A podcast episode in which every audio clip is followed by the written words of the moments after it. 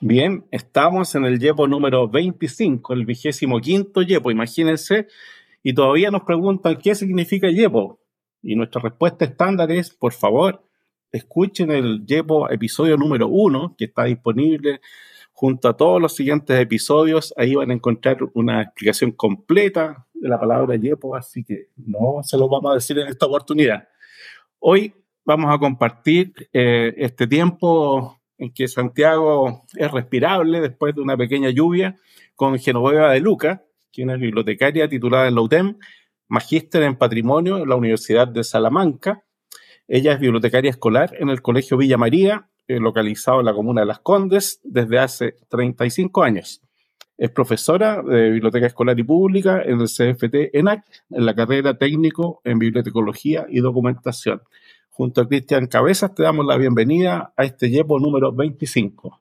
Hola Genoveva, mucho gusto de verte por acá. Otro aspecto del currículum que es importante y bueno, va a ser algo de lo que vamos a hablar, es que ha sido la representante ante el Consejo del Libro en el Ministerio de las Culturas y el Patrimonio. Y ese también es un cargo en el que tú hablas eh, de alguna manera por los bibliotecarios y las bibliotecarias representando a la asociación.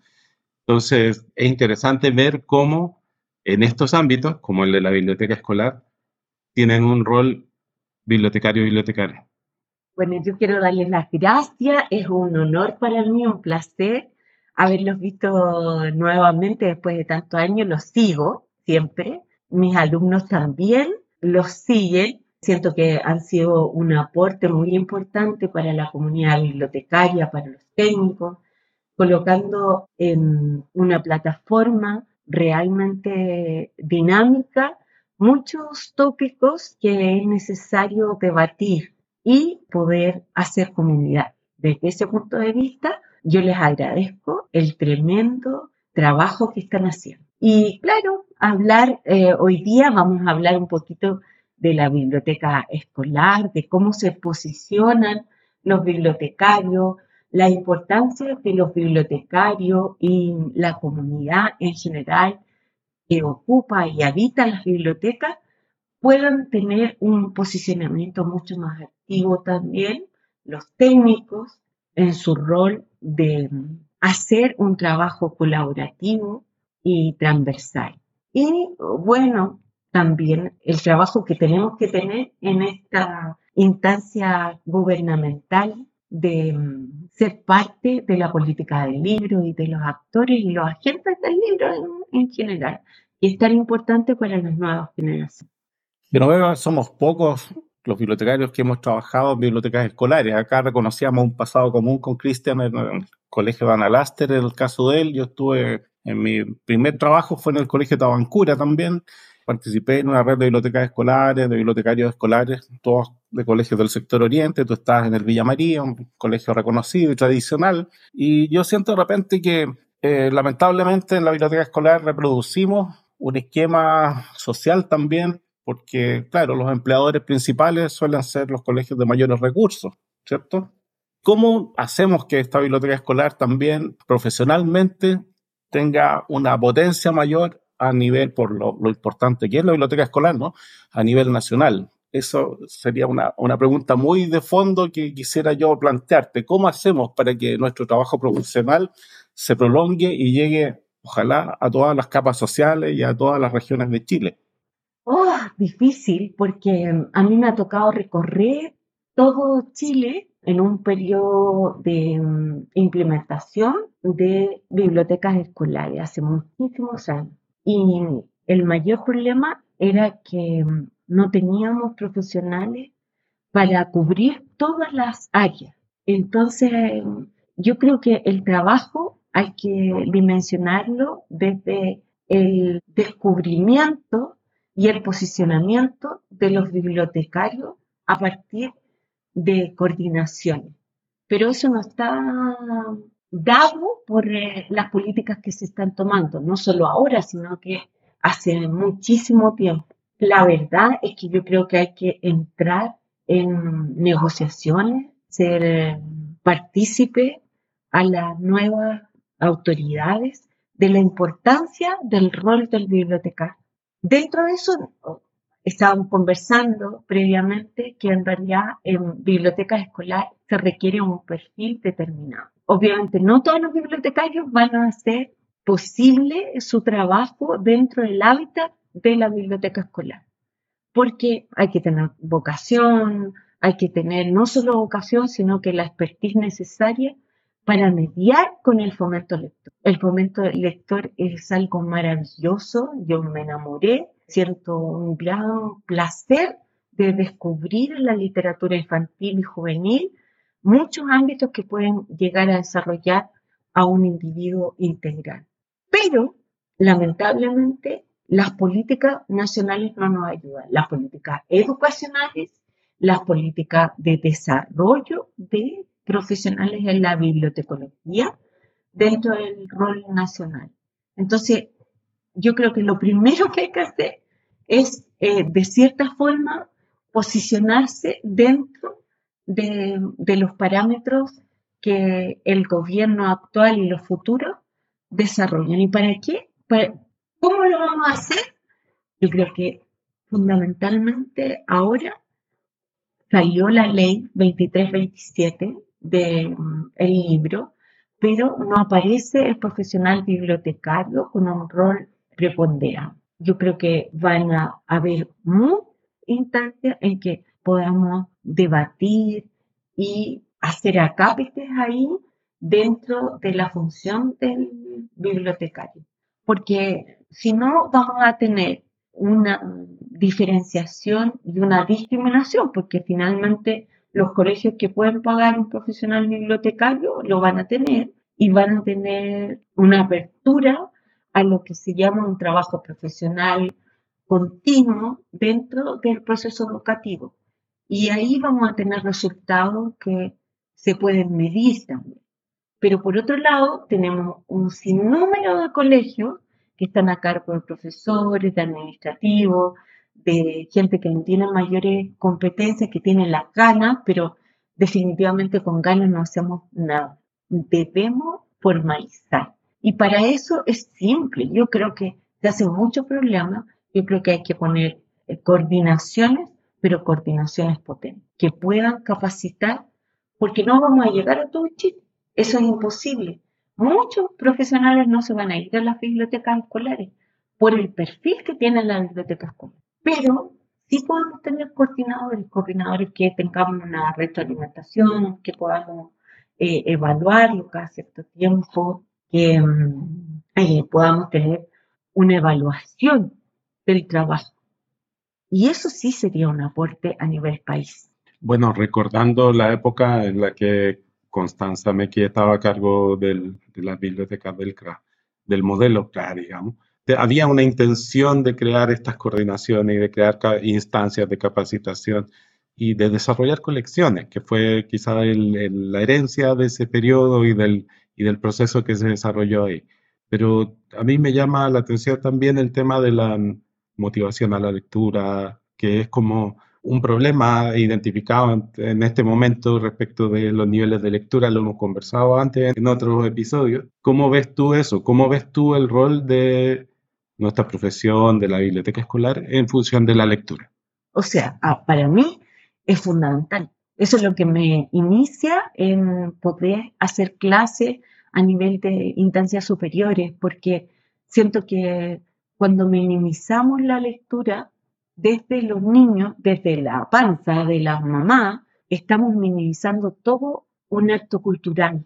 Y ese acto cultural nos lleva a que sea un proceso de vinculación mucho más democrático.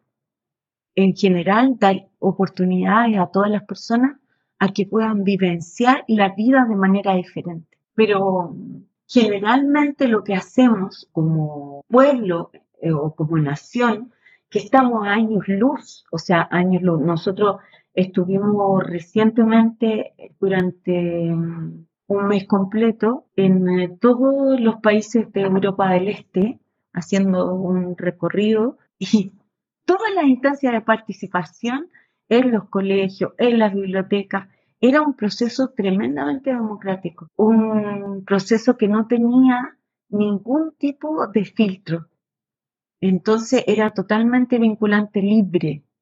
Y acá tenemos procesos que, si bien con la participación de la Constanza MX se crearon estos CRA, que finalmente el CRA lo trajo la Mónica Núñez. El primer CRA que se instituyó en Chile fue el de la Mónica Núñez en el Colegio Andrés. Y después de ahí, de esa idea, surgió la evaluación de hacer partícipe a todos los pedagogos o los profesores en estructuras vinculantes.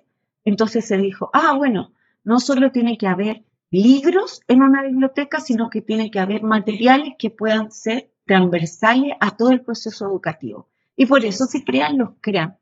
Pero se pensó, como en todas partes, que el CRA solamente era un lugar para tener los libros, para tener los mapas, para tener la radio, para tener los CD. En realidad, la idea original venía de Francia de hacer participativos esos elementos en forma transversal, pero no se consiguió porque uno, ahora el modelo es, ah, son los CRA, pero tú vas a un CRA y te encuentras con diversos materiales arrumbados y que el profesor de música puede sacar su elemento, el profesor de historia puede sacar su elemento, entonces son depósitos, pero no son activos vinculantes. No hay un proceso de aprendizaje significativo tampoco, ni emotivo. Y es eso lo que se quería lograr con este grado. Porque seguimos teniendo en, en el Ministerio de Educación una coordinación que no es basada en la transversalidad con el profesional bibliotecario. No se toma en consideración.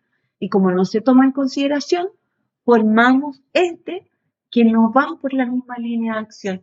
Entonces, tenemos niños que definitivamente se tienen que leer lectura obligatoria, lectura que no es significativa, no hacemos un trabajo profesional adecuado, formando, por ejemplo, proyectos de intervención.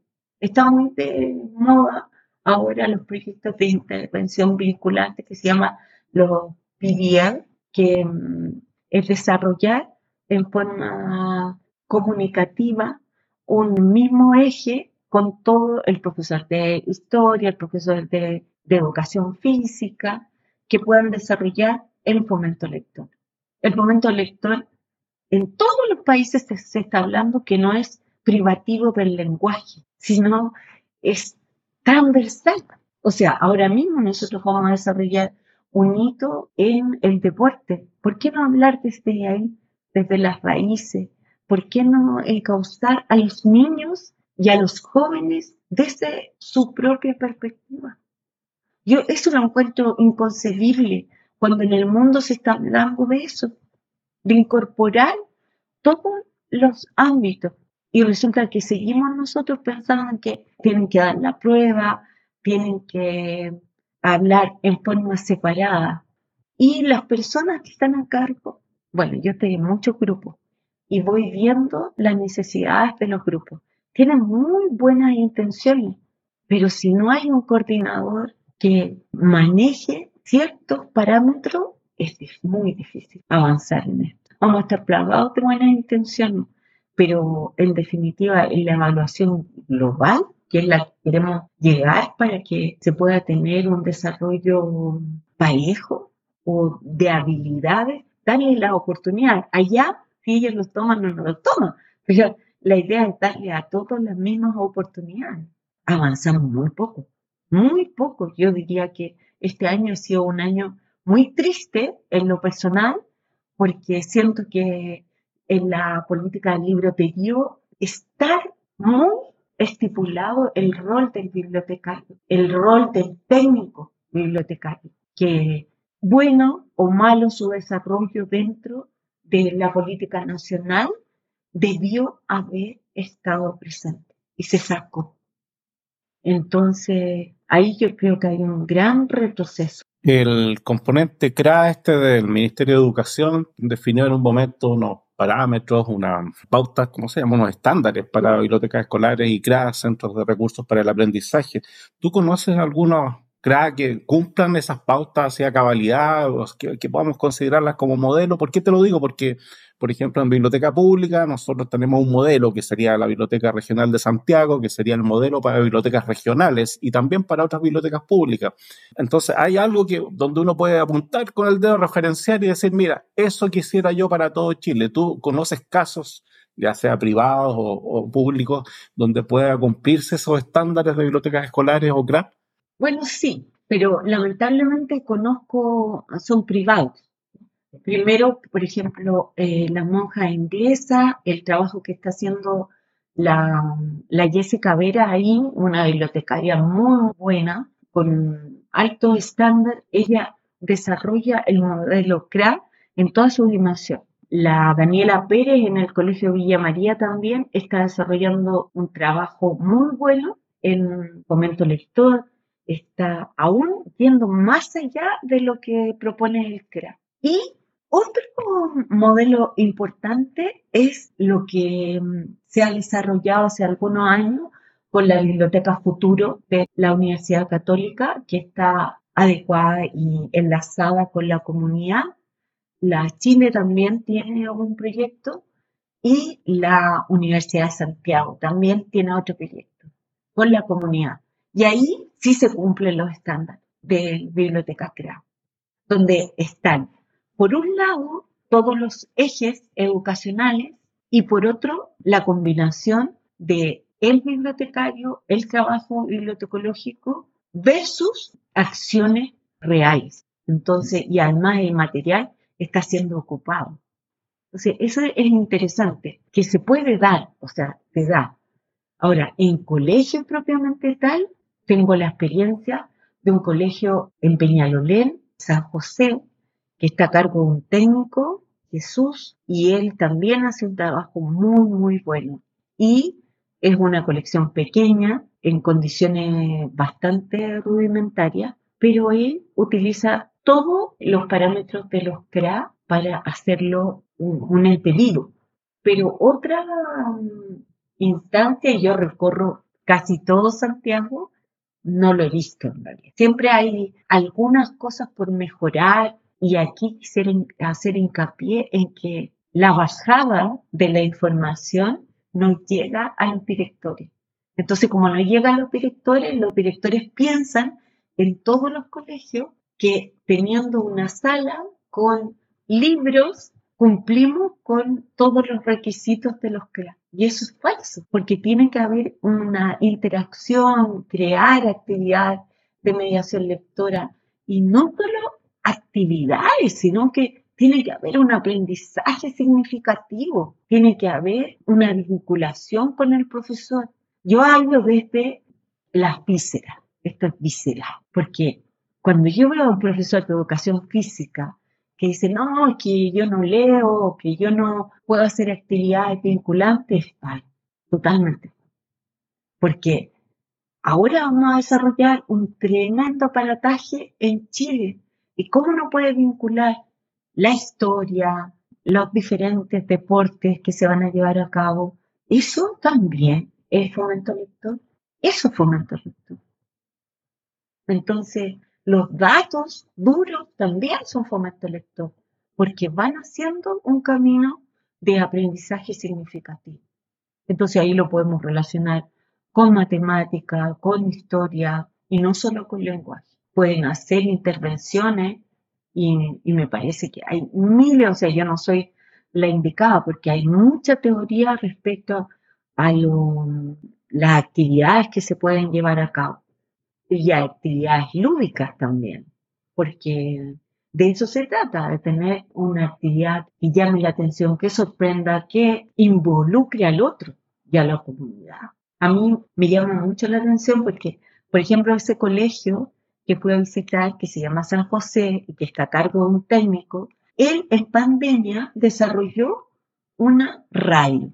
Los papás no llevaban a los hijos a la biblioteca, tenían miedo de llevarlo, y él desarrolló una radio Y con esa radio consiguió trabajos para los papás, consiguió ayuda para la familia que necesitaban y que no podían salir. Entonces, la visión es otra. Y eso también es un aporte, convivir con una comunidad que tiene necesidad. Y es conocer la necesidad de la comunidad. Si nos quedamos en nuestro reducto, no salimos de la comunidad, difícilmente vamos a lograr. Y eso es lo que pasa con muchos de los estándares, ¿ya? En teoría y no se aplica. Uno tiene que tomarlo, ver si se adecua a la realidad que estamos viviendo y hacerlo presente. Eso es, puede ser muy simple, pero uno tiene que moverse, movilizarse. Por eso es que eh, concuerdo con Cristian cuando tú dices tiene que tener un perfil especial. Yo quiero contar una cosa anecdótica. Cuando me toca contratar personal, para biblioteca escolar, yo lo primero que hago no es ver su currículum. Lo primero que hago es decirle, cuéntame un chiste. Las personas me miran así como, tipa está loca. O sea, ¿cómo se te ocurre? Entonces le digo, sí, cuéntame un chiste, porque si es capaz de salir de su espacio de comodidad, es capaz también de poder adecuarse a un usuario que es hiperactivo, que va a demandar cosas nuevas, como por ejemplo, no es un show, la animación lectora no es un show. Hay muchas fundaciones que promueven desde la parte teatral.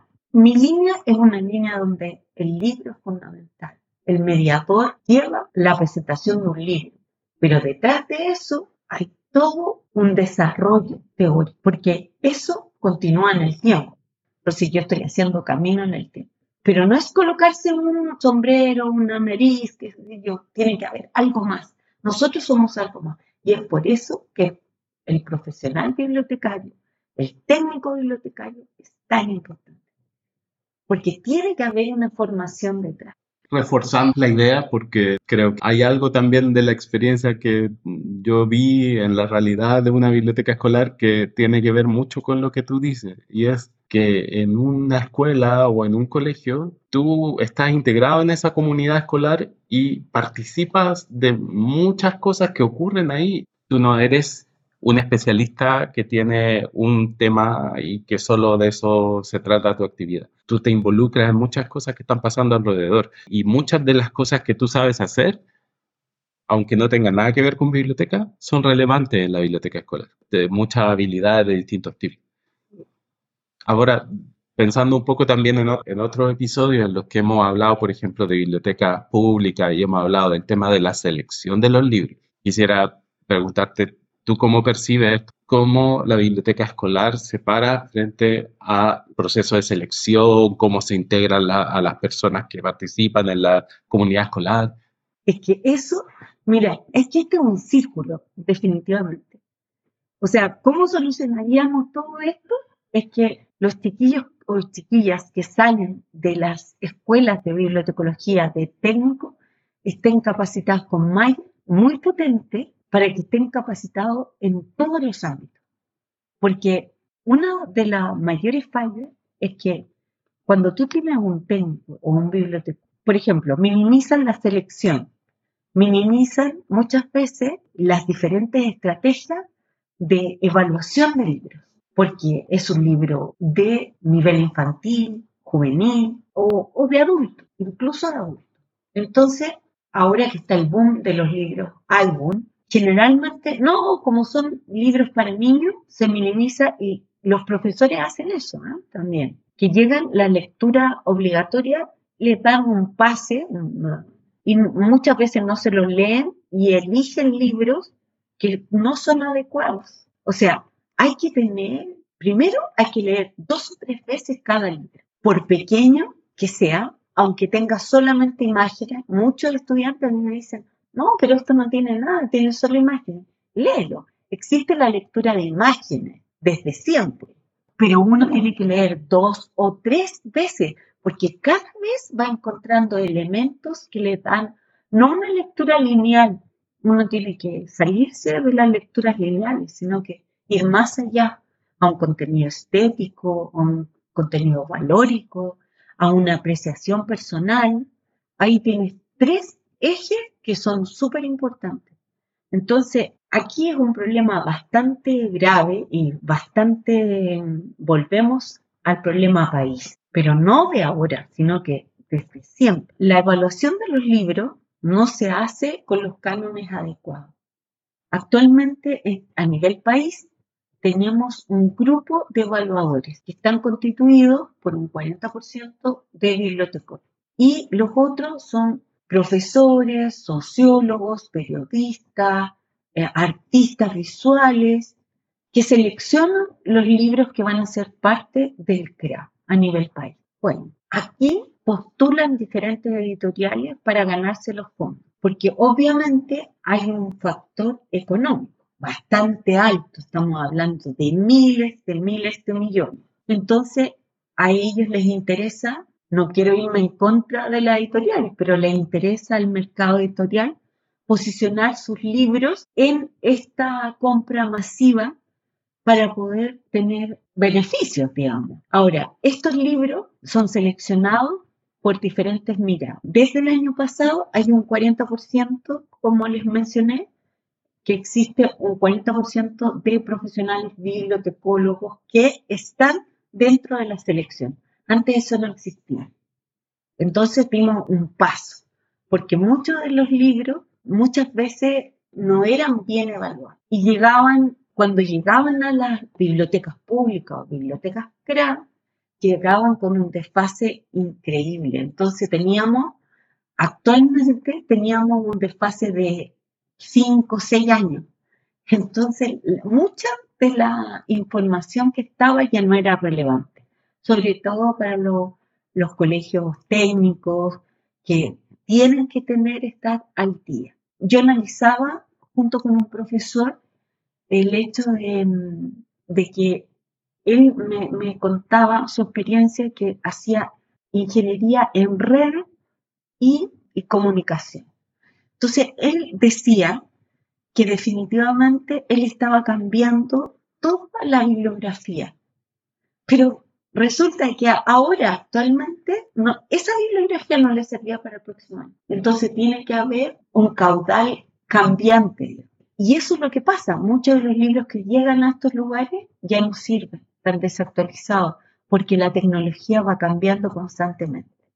Y en relación con las bibliotecas escolares propiamente tal, privadas, que puedan tener acceso a compras independientes, también pasa lo mismo, que se minimiza la evaluación del libro. Y al minimizarse la evaluación del libro, no se ven estos tres aspectos que yo les mencioné, estético, de apreciación y formativo también. Entonces, ah, no, si para un niño de 7 o 6 años le va a gustar. ¿no? Tú tienes que mirar desde la perspectiva y la el prisma del niño. ¿Qué es lo que quiere hacer? ¿Qué, como profesionales tienes que hacer focus group para saber qué quieren los niños, sobre todo cuando tienes que impresionarlos, asombrarlos. Tienes tecnología que está compartiendo contigo. Tienes eh, televisión que está a la par contigo. Entonces tienes que asombrarlos y tienes que ir a lo que ellos quieren esto está cambiando así, de una forma increíble. Entonces tienes que ir a la par y, asombrar también a los profesores, porque también estamos cambiando esa mentalidad. Vienen profesores que son ávidos de tecnología. Entonces, en cualquier formato, poder llegar a ellos y decirles, mira, ¿qué es lo que quieres lograr? Por eso yo soy mucho de la entrevista, de formar focus group así chiquititos, chiquititos y empezar a escuchar lo que quiere el, el usuario finalmente y desde ahí evaluar y evaluar, evaluar no porque me gusta la ilustración, sino que si la ilustración no va a la par con el texto, dentro, ¿qué tipo de usuario necesita letra ligada? Desde la letra ligada, desde el formato si es más opaco el papel o no, eso también influye. Entonces, desde ese punto de vista, yo creo que tenemos que ser más acuciosos. Sí, mira, nos quedamos por una parte preocupados, por otra esperanzados. Creo que hay un gran espacio para la investigación. Aquí ha habido una inversión pública cuantiosa y, tiene que haber un retorno. Tal vez difícil de evaluar, de medir, pero si tenemos sobre 10.000 liceos, habría que ver en qué se correlaciona la calidad del liceo con, la calidad de su, de su CRA, por ejemplo. Tendríamos que ver qué, qué pasa ahí. Esperemos que los próximos años realmente traigan una revolución positiva, traigan buenos cambios porque el país necesita un desarrollo y el desarrollo no pasa porque solo un sector tenga privilegios y otro quede desprotegido y a la deriva. Así que esperemos también que las políticas públicas acompañen los tiempos que vienen en los CRAC y también nosotros seamos capaces de ser propositivos, de tener realmente propuestas y, y cambiar eh, los destinos de muchos niños que se están formando ahora para un futuro bastante incierto, ¿no? Muchas gracias por tu visita, Genoveva, y eh, nos seguimos viendo por ahí en, en los espacios educacionales sobre todo. Sí, bueno, muchas gracias, muchas gracias porque pusieron a la palestra las bibliotecas escolares, las CRA. Yo mm, les doy las gracias porque siempre estamos abogando, digamos, para que las bibliotecas escolares salgan adelante y, y que tengamos espacios, espacios de conversación, espacios donde podamos reactivar el pensamiento también y que, bueno, yo sé que muchos los leen, los ven, los escuchan, así que espero que tomen y podamos hacer el camino, ¿cierto? Así que muchas, muchas gracias, Cristian. Ha sido un placer. Muchas gracias, Guillermo. Muchas gracias.